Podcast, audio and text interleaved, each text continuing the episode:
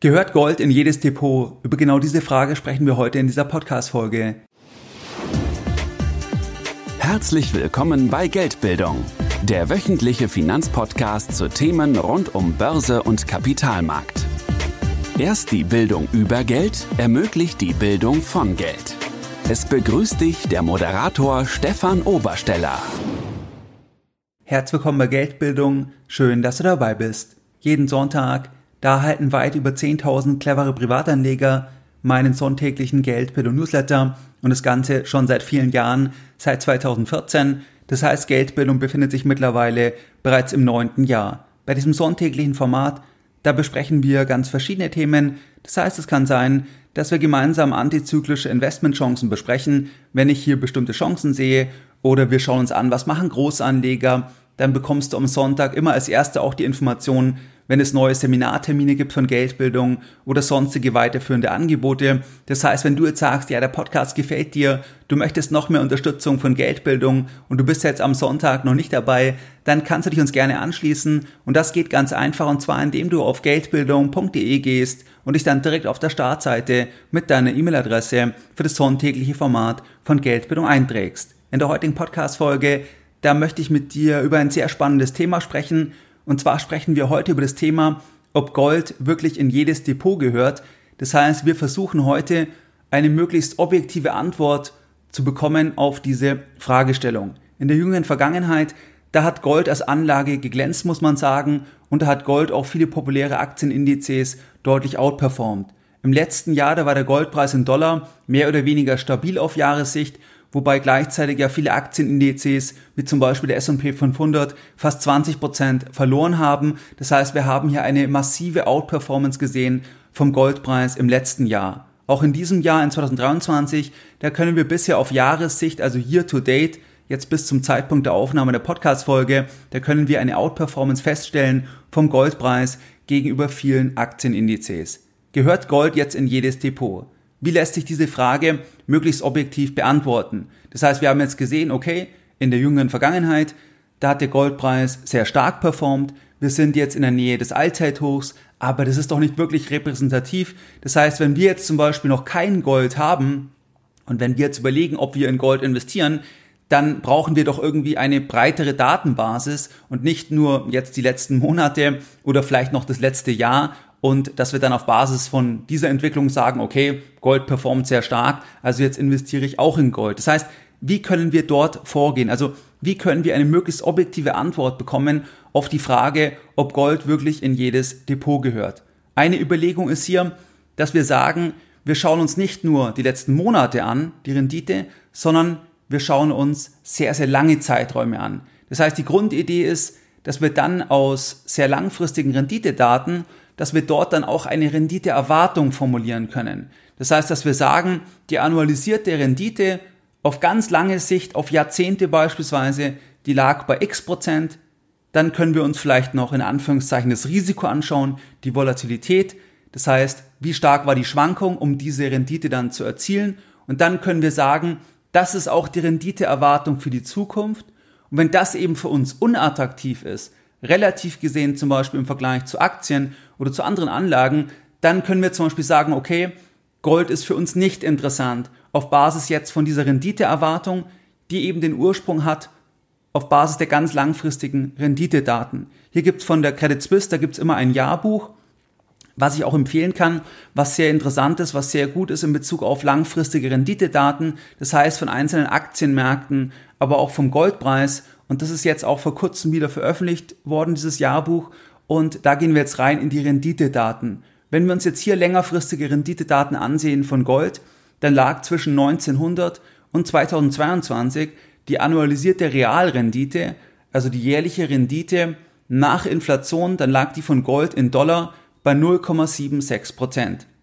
Das heißt, die Rendite, die war vergleichsweise gering, aber immerhin noch positiv, das heißt, wir konnten hier unsere Kaufkraft sichern, aber nicht wirklich vermehren. Das heißt, 0,76 Prozent pro Jahr. Das ist natürlich eine sehr, sehr geringe Rendite. Wenn wir uns dort dann noch anschauen, was war denn das Risiko, was wir als Investoren eingehen mussten, um diese Rendite zu erzielen, dann ist es ja so, dass die Finanzwissenschaft gerne versucht, das Risiko in eine Zahl zu pressen. Das heißt, dass man auch Anlagen vergleichen kann, dass man sagen kann, risikobereinigt war das diese Rendite, die diese Anlage abgeworfen hat. Um da irgendwas sagen zu können, da brauche ich ja dann eine Zahl, wo ich dann sage, das ist das Risiko. Und hier ist es ja so, dass da die Finanzwissenschaft, dass die sehr gerne hier die Volatilität nimmt, also wie stark streut die Anlage, ob das wirklich sinnvoll ist, lassen wir offen. Aus meiner Sicht ist es nicht wirklich geeignet, um dann das Risiko zu quantifizieren, weil am Ende kann ich das Risiko nicht in eine Zahl pressen. Dazu hatte ich ja auch schon viele Podcast-Folgen gemacht, weil einfach das Risiko, das ist nicht so leicht messbar. Das heißt, es ist eher etwas wie der Totalverlust von Kapital, dass Kapital permanent verloren geht. Das ist das Risiko von einer Anlage, aber nicht unbedingt die Volatilität. Aber wir bleiben jetzt bei der Volatilität, weil anders können wir irgendwo nicht das in eine Zahl pressen und können auch keine Aussage treffen. Das heißt, wenn wir uns jetzt anschauen, was war denn die Volatilität, das heißt in Anführungszeichen das Risiko bei dieser Rendite von 0,76 Prozent annualisiert nach Inflation, was war das Risiko? Das Risiko, die Volatilität, die lag hier bei 17 Prozent pro Jahr. Das heißt, wir haben hier eine relativ große Volatilität und trotzdem nur eine sehr kleine Rendite. Wenn wir das mal vergleichen mit Aktien, dann war es so, dass amerikanische Aktien seit 1900 dass die hier eine Jahresrendite, also eine annualisierte Realrendite in Dollar abgeworfen haben von 6,38 Prozent. Das heißt weit oberhalb der Rendite von Gold und das bei einer Volatilität von 19,9 Prozent pro Jahr. Das heißt, auf Basis von diesen zwei Vergleichen können wir sehen, also von amerikanischen Aktien und vom Goldpreis, dass Aktien, dass die viel lukrativer waren auf lange Sicht und dass wir hier auch nur ein Risiko eingehen mussten, was vergleichbar war mit dem, was wir bei Gold eingehen mussten. Das heißt, die Volatilität ist ja sehr vergleichbar, 17% pro Jahr versus 19,9% pro Jahr. Das heißt also, auf Basis von den Daten würde man dann sagen, okay, wir müssen relativ viel Risiko eingehen bei Gold und werden aber nicht ausreichend kompensiert. Das heißt, die risikobereinigte Rendite, die ist nicht so interessant. Das heißt, wenn du jetzt jemanden hast, der sagt, er ist gegen Gold und das auf Basis der in Anführungszeichen Wissenschaft, dann würde er immer damit argumentieren. Dann würde er sagen, die risikobereinigte Rendite ist sehr gering. Das heißt, wir werden nicht ausreichend kompensiert, wenn wir in Gold investieren, zumindest auf sehr lange Sicht. Das heißt hier zwischen 1900 und 2022. Wir müssen sagen, dass wir aber immerhin unsere Kaufkraft erhalten konnten, weil die Realrendite hier ja positiv war. Wir können auch andere Daten anschauen. Zum Beispiel gab es ja die Aufhebung des Goldstandards im August 1971. Das heißt, wenn wir zum Beispiel uns Daten anschauen von 1980 bis 2008, äh 2018, dann lag hier die Realrendite annualisiert von Gold sogar im negativen Terrain bei minus 0,7 Prozent. Das heißt also, der erste Faktor ist, dass die Rendite, die wir bei Gold gesehen haben, auf sehr lange Sicht, dass die eher relativ gering ist und risikobereinigt, dass es nicht so attraktiv erscheint auf den ersten Blick. Das heißt, wenn wir das als Renditeerwartung für die Zukunft formulieren, dann erscheint es natürlich nicht so attraktiv, wenn wir jetzt sagen, okay, wir erwarten auch in den nächsten 20 Jahren eine annualisierte Realrendite von 0,76 Prozent, dann ist es jetzt nicht so interessant, weil wir damit halt, ja, zwar die Kaufkraft erhalten können, aber wir verdienen nicht wirklich Geld. Das heißt, das wäre hier eine Sichtweise, wie man sich dem Thema annähern kann. Jetzt muss man sagen, dass es natürlich bei Gold auch Zeiträume gab, wo die Rendite extrem interessant war. Das heißt, vor allem auch der Zeitraum nach dem Ende von dem Goldstandard, also Mitte der 70er Jahre bis Anfang der 80er Jahre, wenn wir uns hier mal ein Zeitfenster anschauen, und zwar 1.1.74 bis 1.1.80, da legte der Goldpreis nominal über 300 Prozent zu. Das heißt, der Goldpreis vervielfachte sich dort in diesem Zeitraum. Und zum Vergleich, der S&P 500, der legte hier nur knapp 11% zu. Das heißt eine erhebliche Outperformance von Gold gegenüber dem S&P 500. Wenn wir uns noch den Zeitraum um die Nullerjahre anschauen, also von 2000 bis 2011, 2012, dann haben wir hier ein ähnliches Bild. Das heißt, vom 01.01.2000 bis zum 01.01.2012, da legte der Goldpreis nominal über 400% zu in Dollar. Das war auch wieder eine erhebliche Outperformance war der S&P 500, der legte im gleichen Zeitraum nur circa 6,8% zu.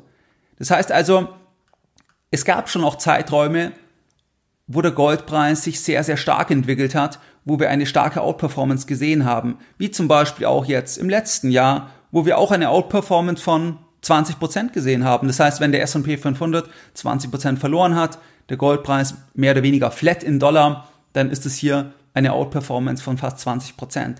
Das heißt also, es gab hier diese Zeiträume. Was ist jetzt die Problemstellung, wenn wir jetzt diese Frage beantworten wollen, die im Titel ist? Das heißt, gehört Gold in jedes Depot?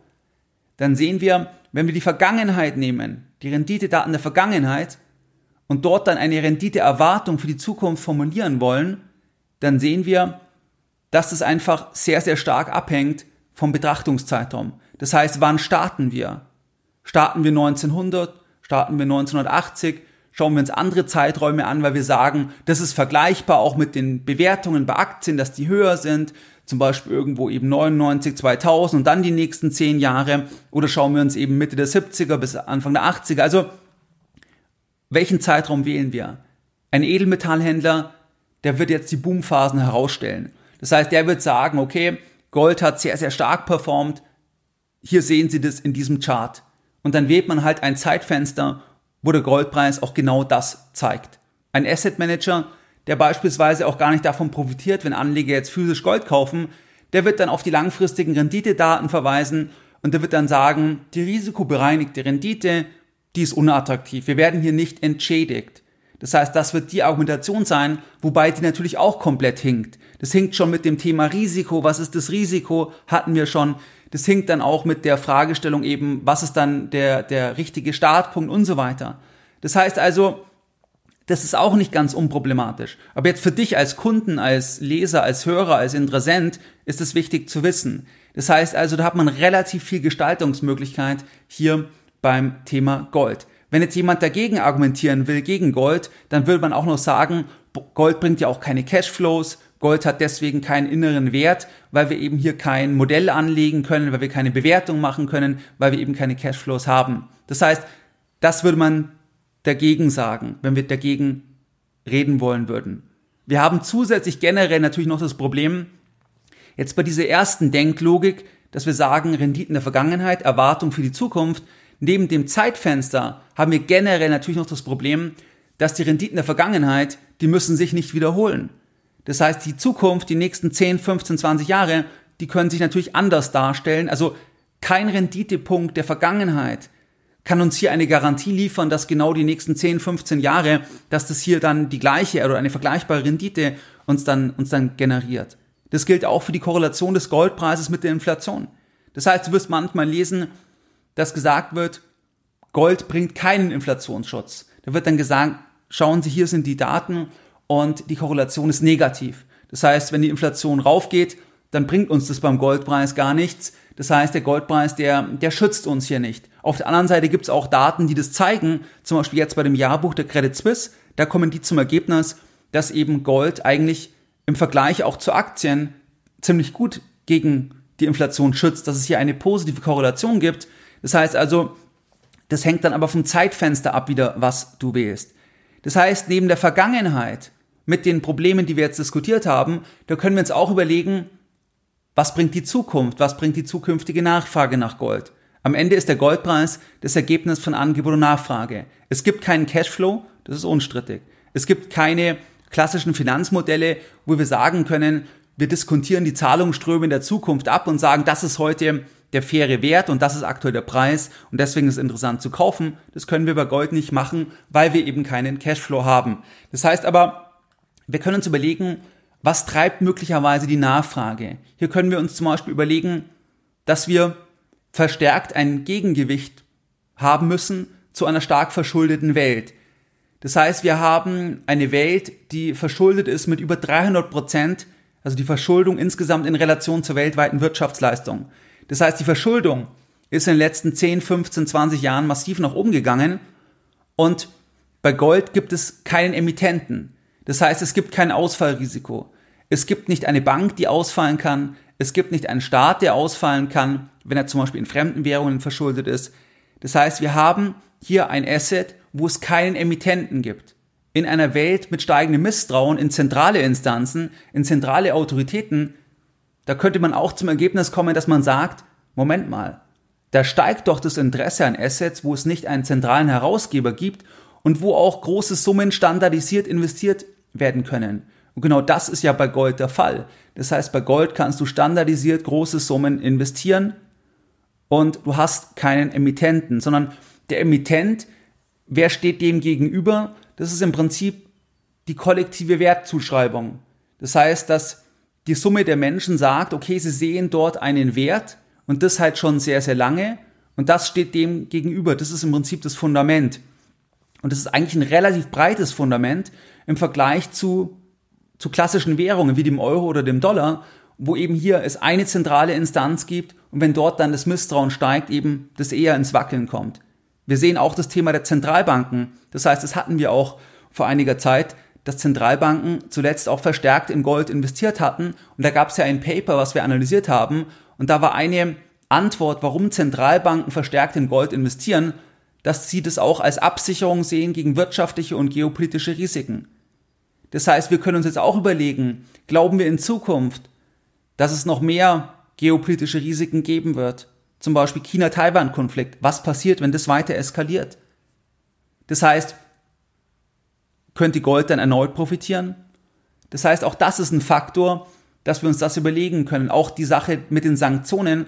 Das heißt, das war auch ein Ergebnis von dem Paper, dass eben Zentralbanken gerade von den Schwellenländern, dass sie verstärkt in Gold investieren, wenn sie Angst haben, befürchten, dass sie sanktioniert werden. Das heißt, auch hier können wir uns überlegen, wird es mehr oder weniger? Das heißt, gibt es weiter die Sanktionsgefahr, dass eben Länder sagen, wir sanktionieren das Verhalten von anderen, weil wir das nicht tolerieren, wie sie sich verhalten?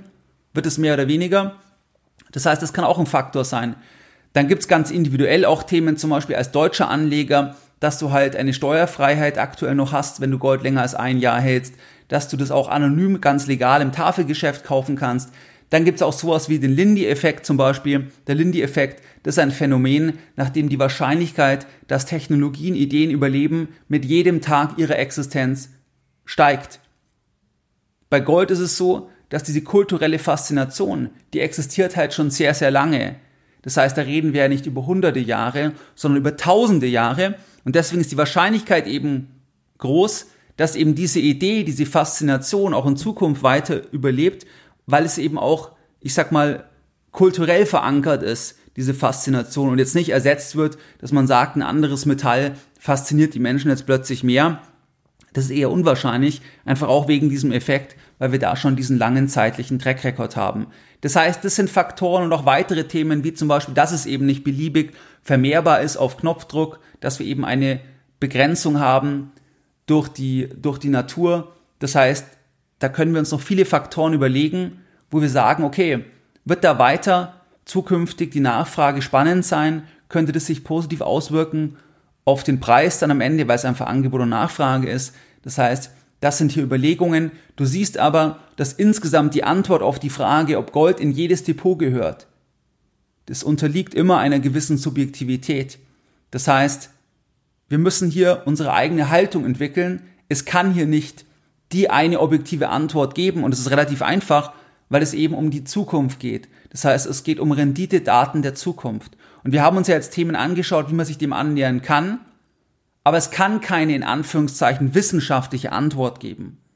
Dass man sagt, weil in der Vergangenheit die risikobereinigte Rendite, weil die so gering war, wird es in Zukunft so sein das scheitert schon am Zeitfenster, das scheitert schon an dem Thema, wie messe ich das Risiko. Also das hinkt vorne und hinten, aber natürlich bemüht man sich immer irgendwas zu nehmen, was man halt nehmen kann, um überhaupt eine Aussage zu treffen. Deswegen gibt es ja auch zum Beispiel die Volatilität als Risikomaß, einfach, dass man eben irgendwas ähm, messen kann. Meine persönliche Einschätzung und Perspektive zu Gold, das gebe ich immer wieder auch im Newsletter weiter. Ich bin grundsätzlich ein Verfechter auch in Gold als Beimischung zu investieren und ich hatte zum Beispiel am 14.11.21 im Newsletter, wo du dich unter geldbildung.de eintragen kannst, über Gold folgendes geschrieben, damals mit dem Betreff keine Rendite über 10 Jahren. Das möchte ich kurz mal zitieren, also den Newsletter vom 14.11.21. Damals hatte ich folgendes geschrieben, Zitat Anfang, im September 2011 trieb die Angst vor einer europäischen Staatsschuldenkrise und die Nachwehen der Finanzkrise Gold auf ein Rekordhoch. Damals war die Stimmung bei Gold außerordentlich positiv. Das Sentiment folgt stets der Preisentwicklung. Viele Privatanleger erhöhten ihre Allokation in Gold, da ein Untergang der Eurozone befürchtet wurde und Gold als Schutz angesehen wurde. Im September 2011 notierte eine Feinunze Gold zeitweise bei über 1900 Dollar. Aktien notierten dagegen im September 2011 durch die hohe Unsicherheit mit geringen Gewinnmultiples. Mehr als zehn Jahre später notiert heute eine Feinunze Gold bei 1868 Dollar. Zahlreiche populäre Aktienmärkte notieren dagegen heute mit hohen Gewinnmultiples. Lohnt sich Gold überhaupt noch als Investment bei dieser schwachen Performance? Je nach betrachtetem Zeitraum war Gold ein schlechtes oder auch ein sehr gutes Investment. Vom 6.8.99 bis zum 8.8.2019 legte der Goldpreis in Dollar um ca. 488% zu und outperformte damit unter anderem den berühmten Value Investor, den berühmtesten Value Investor unserer Zeit. Markttechnisch, Bewertung, Aktien, Sentiment Gold befinden wir uns heute näher an der Situation im August 99 als an der Situation im September 2011. Insofern können die Gold in den nächsten 10 bis 12 Jahren überraschen und gegebenenfalls auch hochkapitalisierte Aktienindizes outperformen. Nichtsdestotrotz sollte Gold immer nur ein kleiner Teil des Portfolios sein und im Idealfall im anonymen Tafelgeschäft schrittweise erworben werden. Zitat Ende.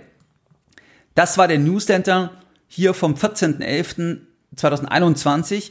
Das war ziemlich genau rückblickend der Höhepunkt von den Technologiewerten. Das heißt, dort hatten wir ein All-Time-High beim Nasdaq und da hatte ich geschrieben, dass eben die Bewertungen so hoch sind bei Aktien. Es ging darum, dass eben Gold eher negativ gesehen wurde zu dem damaligen Zeitpunkt, weil da auch dann oft eben in den Medien war, okay, es war quasi eine verlorene Dekade, wenn man zehn Jahre nichts verdient hatte. Das ist auch richtig, wenn du nach der Finanzkrise gab es wirklich diesen Hype, wenn du dort eingestiegen bist, dann, dann hast du dann in diesem Zeitfenster ähm, nichts verdient. Aber ich habe geschrieben, dass eben aus meiner Sicht es eher eine Chance gibt, dass wir eben dann das sehen könnten, was wir eben 99, 2000 in der folgenden Dekade gesehen haben. Da war Gold eben sehr, sehr stark in der Performance im Vergleich zu der verlorenen Dekade. Also das war eher meine Perspektive. Und wenn wir heute draufschauen, dann sehen wir jetzt auch zum Beispiel in den letzten Jahren, also wenn wir den Zeitpunkt nehmen, wo ich den Newsletter geschrieben hatte, da sehen wir zum Beispiel, okay, der Goldpreis, der hat jetzt hier um 8, 8,5 Prozent zugelegt und der S&P 500 12% Minus seitdem. Das heißt, wir haben zum Beispiel in dem Zeitfenster jetzt wieder eine erhebliche Outperformance vom Goldpreis gesehen. Und ich bin grundsätzlich eher vorsichtig optimistisch, dass eben Gold, dass wir jetzt nicht in die nächste verlorene Dekade reingehen, das heißt, dass wir in sieben, acht, neun Jahren auf dem gleichen Niveau notieren, sondern dass es eher spannend sein kann aus den diskutierten Aspekten, wo die Nachfrage herkommen kann. Aber wichtig ist, es gibt hier nicht eine Garantie, Gold ist kein Tagesgeldersatz. Gold ist kein Ersatz für kurzfristige Staatsanleihen, wo man das Geld dann wieder zum bestimmten Zeitpunkt zurückbekommt. Der Goldpreis schwankt. Das heißt, das ist ganz wichtig. Das hast du, glaube ich, auch in dieser Folge gesehen, dass es am Ende hier keine objektive Antwort gibt, sondern das ist immer ein Stück weit subjektiv, verbunden mit der eigenen Einschätzung. Generell, wenn du sagst, du möchtest immer wieder aktuelle Einschätzungen von mir, dann kannst du dich unter geldbildung.de eintragen, weil dann bekommst du genau diese Informationen. Das heißt, und wenn ich sowas interessant erachte und du kannst eigentlich immer davon ausgehen, dass ich selber dann auch entsprechend in diese Richtung investiere, zukaufe beispielsweise dann, ähm, wenn ich eben mehr Chancen sehe. Also unter geldbildung.de kann sich da dann gerne eintragen. Was waren jetzt die Lessons learned in der heutigen Podcast-Folge? In der heutigen Podcast-Folge, da haben wir uns unterhalten über das Thema, gehört Gold in jedes Depot? Wir sind in der Nähe vom Allzeithoch. Wir hatten jetzt in der jüngeren Vergangenheit eine gute Performance, in diesem Jahr, auch im letzten Jahr. Und dann ging es eben um die Punkte, dass man sich anschauen kann, langfristige Renditedaten, da ist man dann eher im geringen Bereich von 0,7, 0,8, teilweise sogar negativ bei den Realrenditen. Aber es ist eine Frage auch vom Zeitfenster, das heißt Mitte der 70er bis Anfang der 80er, 99, 2000 bis 2011, 2012, das waren jeweils Zeitfenster, wo Gold extrem stark performt hatte, wo Gold um hunderte Prozent zugelegt hat. Das heißt also diese Problemstellung, was ist der Zeitpunkt, je nachdem, was wir vertreten, sind wir der Edelmetallhändler, sind wir der Asset Manager, der eher dagegen reden möchte vielleicht. Ähm, das heißt, je nachdem werden wir uns dann auch Daten aussuchen können und auch begründen können, warum wir genau dieses Zeitfenster ausgesucht haben. Das heißt also, das ist nicht unproblematisch und am Ende kann man sich halt auch überlegen, was wird in Zukunft passieren von der Nachfrage. Zum Beispiel, was machen die Zentralbanken, wie begründen die den Goldkauf, Lindy-Effekt, Tafelgeschäft, dass man das noch kaufen kann, anonym, legal ähm, das Thema der Steuerfreiheit etc. Also am Ende musst du immer das dann überlegen Und das habe ich heute versucht, dass du am Ende dann selber entscheiden kannst, okay, gehört Gold in jedes Depot, dass du mal so einen Rundumschlag hast und dann für dich die richtige Entscheidung treffen kannst. Und wie du es gewohnt bist, da möchte ich auch heute wieder die Podcast-Folge mit einem Zitat beenden und heute ein Zitat von Geldbildung. Geldbildung schadet nur dem, der keine Geldbildung hat. Mehr Informationen zu Themen rund um Börse und Kapitalmarkt findest du unter www.geldbildung.de. Und immer daran denken, Bildung hat die beste Rendite.